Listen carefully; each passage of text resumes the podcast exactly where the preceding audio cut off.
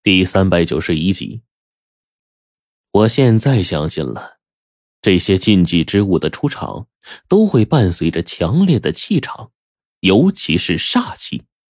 它似乎是一种天然就存在的东西，无论这些东西是趾高气昂还是悄无声息的朝你走来，就算你没有发现他们，但只要这种气场一出来，便会瞬间被这东西给压得喘不过气来。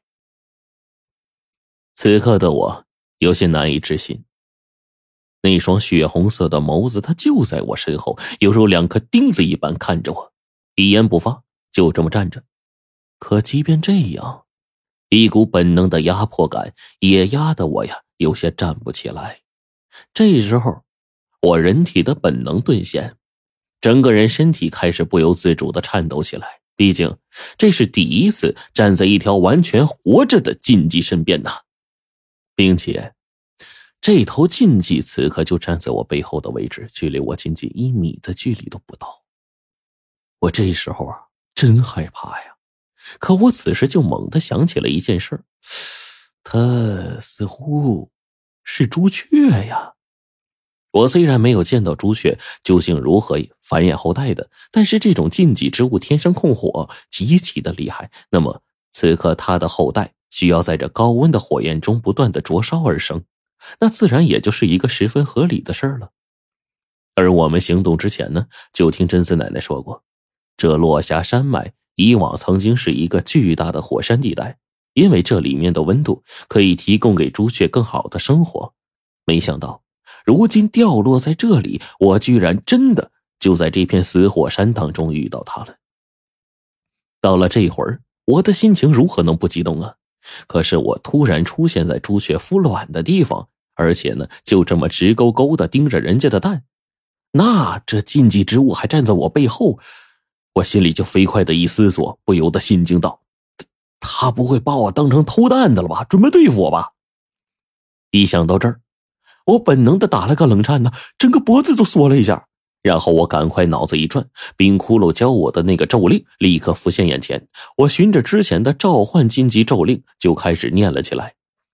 这种颂唱类，类似于巫婆神汉祭祀的声音一经发出，我就开始聚精会神，生怕呀稍微一个字念错了，自己呢就真的被这些禁忌给生吞了，或者一口高温火焰烧成焦黑，那个可就大大的划不来了。想到这儿，我越发的念得快速起来，声音伴随着我的高低起伏，或阴或阳的声音。大约一分钟过去了，这段咒令终于就被我战战兢兢的念完了。只是呢，我现在能感受到背后的那个禁忌啊，还在我身后站着。我眼角的余光就瞥过去了，也依旧能看到他站在我的一旁，那双血红色的眸子微微发亮。可是呢，这禁忌啊，似乎没有半点表示。一、二、三，这连着八秒过去了，背后这禁忌啊，一点表示没有。我这会儿就愣了，心说：我这咒令啊，绝对不可能念错。难道说冰窟窿那混蛋因为粗心大意把咒令给交错了？哎呦我的妈呀！我这会儿心里直骂冰窟窿这变态呀。同时啊，我整个人战战兢兢的，一点一点转过身去了。想要看清楚啊，这黑暗中的禁忌长什么模样？他的态度如何呢？现在的心情怎么样啊？毕竟我现在呀还不想就这么死了。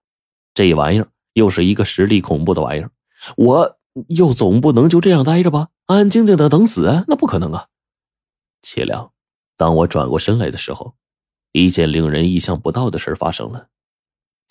当我转过身，浑身颤抖，一身战战兢兢的时候，那高度近乎是我两倍的大家伙忽然伸下了脖子头颅，那朱红色混合着五色流光的禁忌直接朝我靠了过来，吓得我差点扑通一声给他跪下呀。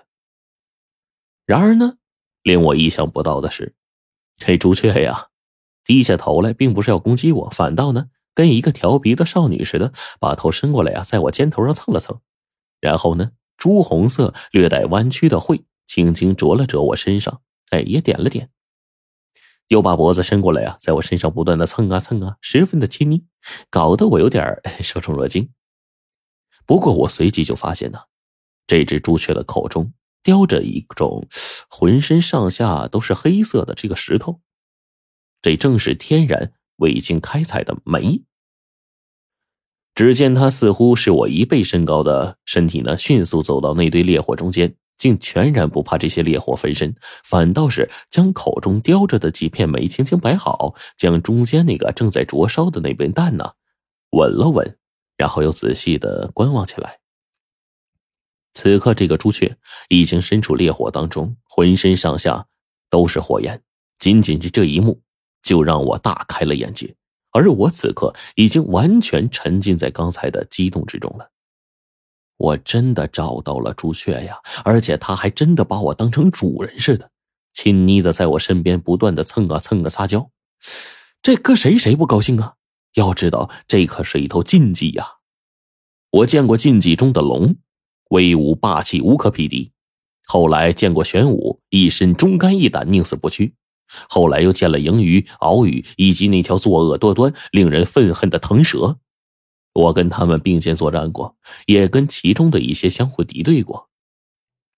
然而，真真正正和一头禁忌如此的近距离的接触，还是头一次呢。这更是我以往做梦啊都想做的一件事儿，并且呢，在见到朱雀之后，我似乎明白了。那些东西为什么最近频频追杀他的原因？朱雀产了卵，正在孵化之中，自然是无暇分心呢。而那些石漂子又是成群结队不断的追来，自然是不那么容易对付。再加上这朱雀呀正在孵化，随时随地都要加小心。我一想到这儿，再抬头去看不远处朱雀的身影。朱雀这时候呢，略微看了一下小朱雀这模样，然后就朝外走去。一张开那双硕大的翅膀，一展达到六七米，就犹如一个庞大的猛禽。此刻看着他身后那些朱红色的翎子，真是越看越觉得，这个禁忌和传说中的凤凰十分相似。随后不久，我就看到朱雀呀再次叼着一些煤回来了，然后把它加入火堆当中，同时呢，他一边急忙对着这火焰呢吐出了一小口火气。当时啊，将这周围的温度又提高了数倍，他便又小心翼翼的看守起来。